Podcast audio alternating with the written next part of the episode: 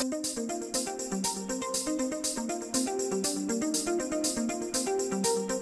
seguimos con más cosas en Club de Ciencias. Ahora nos vamos a ir a Estados Unidos. Bueno, no exactamente. Vamos a hablar con un murciano que está haciendo la tesis doctoral en el MIT, que es el Instituto Tecnológico de Massachusetts. Es uno de los institutos de investigación más importantes del mundo y vamos a charlar unos minutos con este joven investigador que es Juan Ruiz. Juan, muy buenos días. Hola, buenos días. Bienvenido a los estudios de Onda Regional y gracias por dedicarnos unos minutos y venir aquí a conocernos. Por supuesto, muchas gracias. Bien hallado. Eh, lo primero que queremos saber es cómo es esta experiencia de estar trabajando en uno de los laboratorios más importantes del mundo, uno de los centros de investigación más importantes y sobre todo cuál es el clima de trabajo que se vive allí. Eh, pues sí, es cierto que a ver, el MIT el, el, MIT, como se conoce aquí en España, bueno, es un centro de investigación bueno, muy puntero, ¿no? que se encuentra en Boston.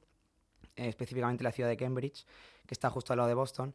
Y sí, a ver, es un privilegio trabajar allí como estudiante. Es cierto que es un ecosistema súper dinámico, hay muchísimo, muchísimo trabajo, muchísimas cosas que hacer, investigación, emprendimiento, eh, un ecosistema bastante, bastante en florecimiento y, a ver, es un privilegio poder trabajar en este sitio. Eh, bueno, hace un tiempo fuiste presidente, todavía sigues involucrado en la Asociación de Estudiantes Españoles. ¿Cuántos españoles trabajan allí, en este centro? Sí, yo fui el presidente de la Asociación de Españoles, que se llama Spain at MIT, eh, de estudiantes españoles en el MIT. Pues estudiantes éramos unos 50 y algo, quizás hemos llegado ya a los 60 eh, la presencia internacional en, MIT es bastante, bastante grande, sobre todo entre los estudiantes de posgrado, es decir, máster y doctorado. Eh, entre los estudiantes de grado es, es un poco menor. Eh, son, a ver, es más complicado, ¿no? Un estudiante de grado justo después de bachillerato. Pero en máster y doctorado sí hay bastante presencia internacional y de, de en torno a unos 60. Luego, la presencia española también dentro del, de los centros de investigación, pues no solo son estudiantes, también nos, son investigadores postdoctorales, em, en profesores, eh, estudiantes de intercambio españoles que vienen pues, a lo mejor a hacer unas estancias y en total pues nos juntamos pues más de pues, casi 200. Muy interesante ¿no? también ese, esa presencia ¿no? de, de, estudiantes españoles allí en el, en el MIT. Eh, ahora también queremos tratar el apartado de la investigación que estás realizando allí en este centro. Estás investigando sobre fusión nuclear. Exacto. Antes de explicarnos qué es lo que estás haciendo en concreto, explícanos qué es la fusión nuclear. A ver, eh, bueno, la fusión nuclear es un proceso físico. Eh, y se trata de la, de la, unión de dos átomos. Y esta unión de dos átomos, eh, según la, la, teoría de, de, Einstein, ¿no? pues produce, produce energía. ¿no? Einstein ya predijo que bueno, en los procesos nucleares de división o de unión de átomos pues hay intercambios de energía, que la masa de los, de, de los átomos bueno, es equivalente a la energía. ¿no? Entonces, la fusión es un proceso nuclear en que tenemos átomos en general eh, que pesan muy poco, ya sea hidrógeno, helio, que a en ciertas em, condiciones llegan a unirse. Y estos son los procesos que tienen lugar en el centro de las estrellas. En los núcleos de las estrellas son reactores nucleares en los que átomos pequeños de hidrógeno, de helio, se unen y entonces eso da lugar a mucha energía. Y esa es toda la energía que luego pues están irradiando a todo el sistema solar y a toda la galaxia y que nos llega a nosotros en forma de luz, en forma de calor, etc. Y eso tiene lugar en los procesos nucleares en el núcleo del, de las estrellas. Eso es más o menos la fusión nuclear desde un punto de vista más físico. De acuerdo, porque claro, eh, tu formación es físico, es físico. Yo estudié ingeniería aeronáutica y física en, en París. Sí, en, mm, yo me considero físico, de, de, hecho. ¿Y cuál es la parte concreta de la investigación que estás realizando? ¿Cómo se extrapola esta explicación que nos has dado a un campo un poco pues más, más práctico, ¿no? Claro, claro. Eh, claro, desde un punto de vista fundamental es lo que te he comentado. Luego, la idea eh, es que la gente se ha dado cuenta que, claro, eh, nosotros podemos nosotros traer una estrella a la Tierra, podemos replicar los procesos que están teniendo lugar en el centro de las estrellas en la Tierra para crear energía. Y lo cierto es que sí se puede. Y, a ver, son procesos complicados y eso sería eh, llevarlo a cabo en plantas en futuras plantas de fusión nuclear. La fusión nuclear no es una realidad, no es una fuente de energía hoy en día, pero digamos sería como la panacea de que resolvería pues, muchísimos problemas de abastecimiento de energía, de cambio climático, em, para abastecer energía y electricidad, en fin, en el futuro. La fusión nuclear se, diferencia de la fisión nuclear. La fisión nuclear, eh, bueno, son, es, la, son, es la base de las plantas nucleares de hoy en día. La fusión nuclear del, uranio, básicamente. Eh, la fusión es un poco diferente, no está mm, la, diferencia entre fusión y fisión es división del átomo, eh, típicamente uranio. Fusión es unión de átomos, ¿vale? Y los dos procesos crean energía. La fusión lo que se diferencia es que es más limpia, no tiene desechos radioactivos. La, fisión tiene desechos radioactivos, es uno de los mayores, digamos, mm, problemas ¿no? que, puede, que se le puede ver al nuclear. La fusión no tendría desechos radioactivos. Y la fusión, bueno, es, es limpia, no tiene emisiones de, carbono. Y la fusión también utiliza un combustible que es hidrógeno. Y a ver, hidrógeno hay muchísimo en la Tierra para, abastecer em, con energía de fusión a, a toda la humanidad durante millones de años. ¿Y qué supondría un futuro con la fusión? Supondría un futuro, eh, un futuro con una energía limpia, sin eh, desechos radiactivos y sobre todo sin emisiones, eh, sin emisiones de, de gases de efecto invernadero, la solución del cambio climático. Uno también de los inconvenientes a lo mejor que ha tenido el sistema de fisión, que es el actual, ¿no? como has comentado, la base del actual sistema de energía nuclear, es también la mala prensa que ha podido tener por el tema de la seguridad. Eh, ¿Ese inconveniente, ese problema de seguridad también estaría en el sistema de fusión, que es el, el que estás investigando? Eh, no, a ver, bueno, es importante diferenciar dos cosas. en la fusión no es que no haya radiación. Hay radiación, pero no hay desechos radiactivos. Vale. El problema con la fisión es que hay desechos radiactivos que se crean que están activos durante cientos de miles de años, ¿vale? Entonces tú tienes un bloque de uranio, ¿vale? Que lo sometes a una fisión, crea energía, ¿vale? Te abastece a, miles de hogares, pero ese bloque de, uranio va a ser radiactivo durante cientos de miles de años. Entonces, el problema es qué se hace con esto. En la fusión no habría esto. Eh, no habría esto porque mm, porque el físicamente porque son procesos físicos diferentes y no tendría este problema de seguridad. O sea que si hay, digamos, una rotura de la, de la operación, etcétera, no habría este problema. Lo que sí hay es radiación. Si hay radiación durante que está teniendo lugar los procesos nucleares, es decir, mientras que está en operación la, la planta nuclear, sí habría radiación. Lo que pasa es que la radiación estaría contenida. Y si hubiese un problema, bueno, la, física dice que si hubiese un problema, la planta dejaría de funcionar y todo la, radiación desaparecería casi de inmediato, en cuestión de, segundos, minutos. ¿Y cuánto tiempo prevés que tengamos que esperar para poder ver estos sistemas de fusión funcionando? A ver, pues bueno, ahora mismo eh, ya te digo, la fusión es que empezó el, justo después de la Segunda Guerra Mundial, empezaron a investigarse. Lleva mucho tiempo, es muy complejo. Eh, básicamente porque queremos replicar las, mm, las condiciones de núcleo de las estrellas en la Tierra. Es muy complejo, no lo entendemos. Eh, pues se cree, de hecho, en mi laboratorio se cree que del orden de 10 a 20 años podríamos tener una demostración de concepto de una planta nuclear que puede crear energía, eh, digamos, porque al final lo que queremos es crear más energía de, la que metemos al sistema para crearla, claro, si no es, que, si no es inútil, evidentemente. Entonces, eh, este concepto que cree más energía que la que nosotros le metemos al sistema para, eh, bueno, para, llevarlo hasta el, hasta el estado de fusión, en mi laboratorio creen que del orden de 10 a 20 años este, esta prueba de concepto.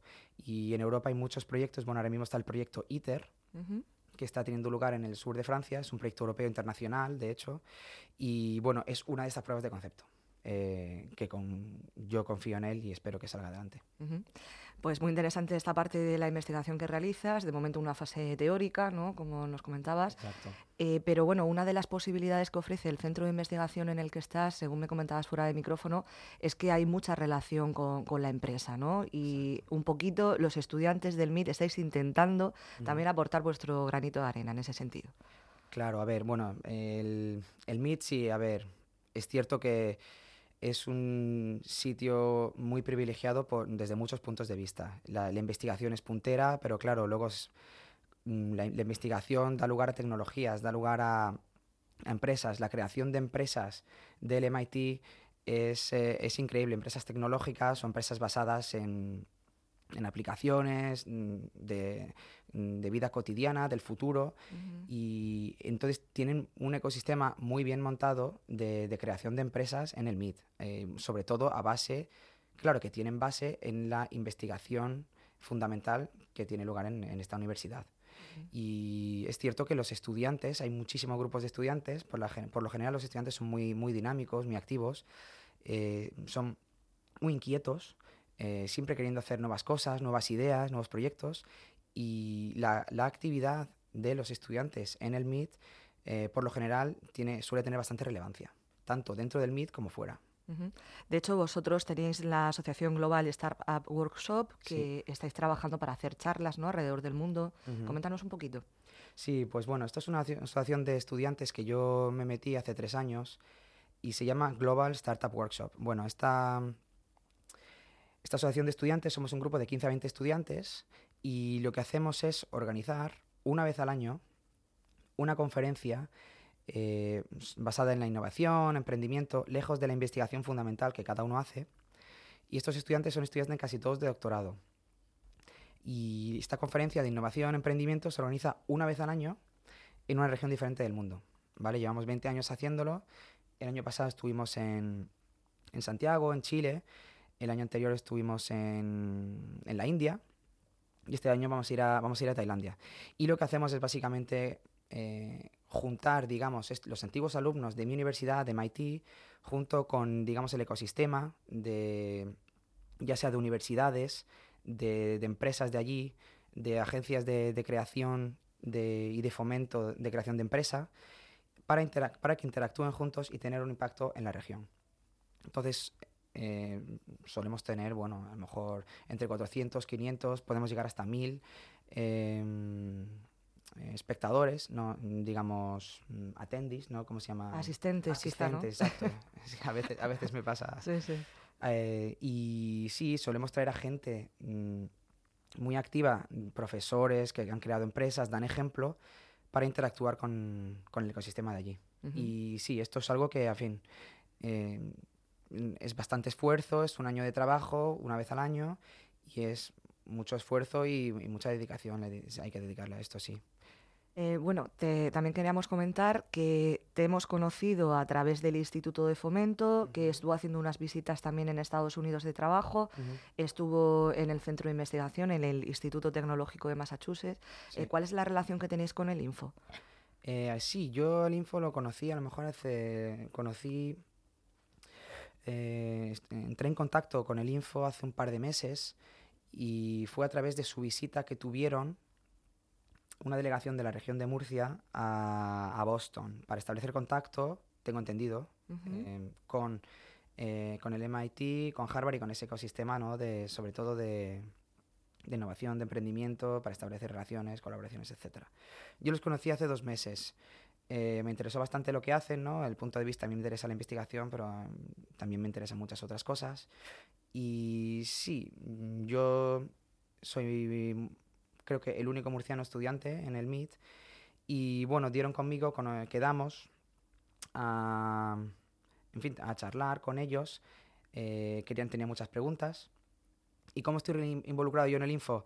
Pues simplemente de manera muy informal. Eh, si ellos necesitan algo, yo soy mero estudiante, pero si ellos necesitan algo, conocer algo, que yo les oriente para algo, quieren, hay una empresa que, murciana que va a ir a Boston, pues yo quizás le puedo orientar, ayudar hay un estudiante que va a colaborar con el MIT, eh, que viene de, de, la Universidad de Cartagena, yo le puedo ayudar, este tipo de cosas. Pues muy interesante. Otra cosa que queremos preguntarte antes de, de terminar, eh, ¿tienes pensado volver a España a trabajar o prefieres quedarte a trabajar, si puedes, en, en Estados Unidos? Eh, bueno, esta es una de las grandes preguntas. Eh, yo llevo cuatro años y, bueno, cuatro años fuera, llevo ya diez años fuera de España. Yo estudié en Francia, eh, al terminar el bachillerato, terminé el bachillerato en Madrid. Entonces, bueno, cada, cuanto más tiempo pasa que uno está fuera de, de, España, pues bueno, yo me siento muy murciano y muy español. Pero, claro, el tiempo pasa factura, entonces uno empieza a ver, mmm, empieza a plantearse las preguntas realmente dónde quiere estar, qué quiere hacer. Yo en este momento me quedan de entre 6 a 12 meses de doctorado Y es cierto que, en fin, estar en el MIT es un privilegio, dejar el MIT va a ser duro, porque lo voy a tener que dejar eh, casi seguro. Y, va a ser difícil, mm, pues luego uno plantearse, decir realmente dónde quiero ir, qué quiero hacer, ¿no? Porque claro, uno cuando ha estado en un sitio tan puntero es difícil de igualar todo el ecosistema que hay, no solo el nivel de investigación. No lo sé, a mí me encantaría volver aunque sea a Europa, a corto plazo. A corto plazo y dedicarme a la investigación quizás a corto plazo también. Y a España, bueno, a ver, me encantaría volver a España. Me encantaría volver a España. Eh, depende también de las opciones que yo pueda encontrar en España. ¿Cómo, se, eh, ¿Cómo se ve el sistema de investigación español fuera de España? Eh, pues yo es que, como ni me he formado en el sistema español, ni he estado muy en contacto, no soy la persona más indicada. Lo que yo sé es que hay muchos españoles en, en, el MIT y en, muy, muchas universidades de, muy alto prestigio.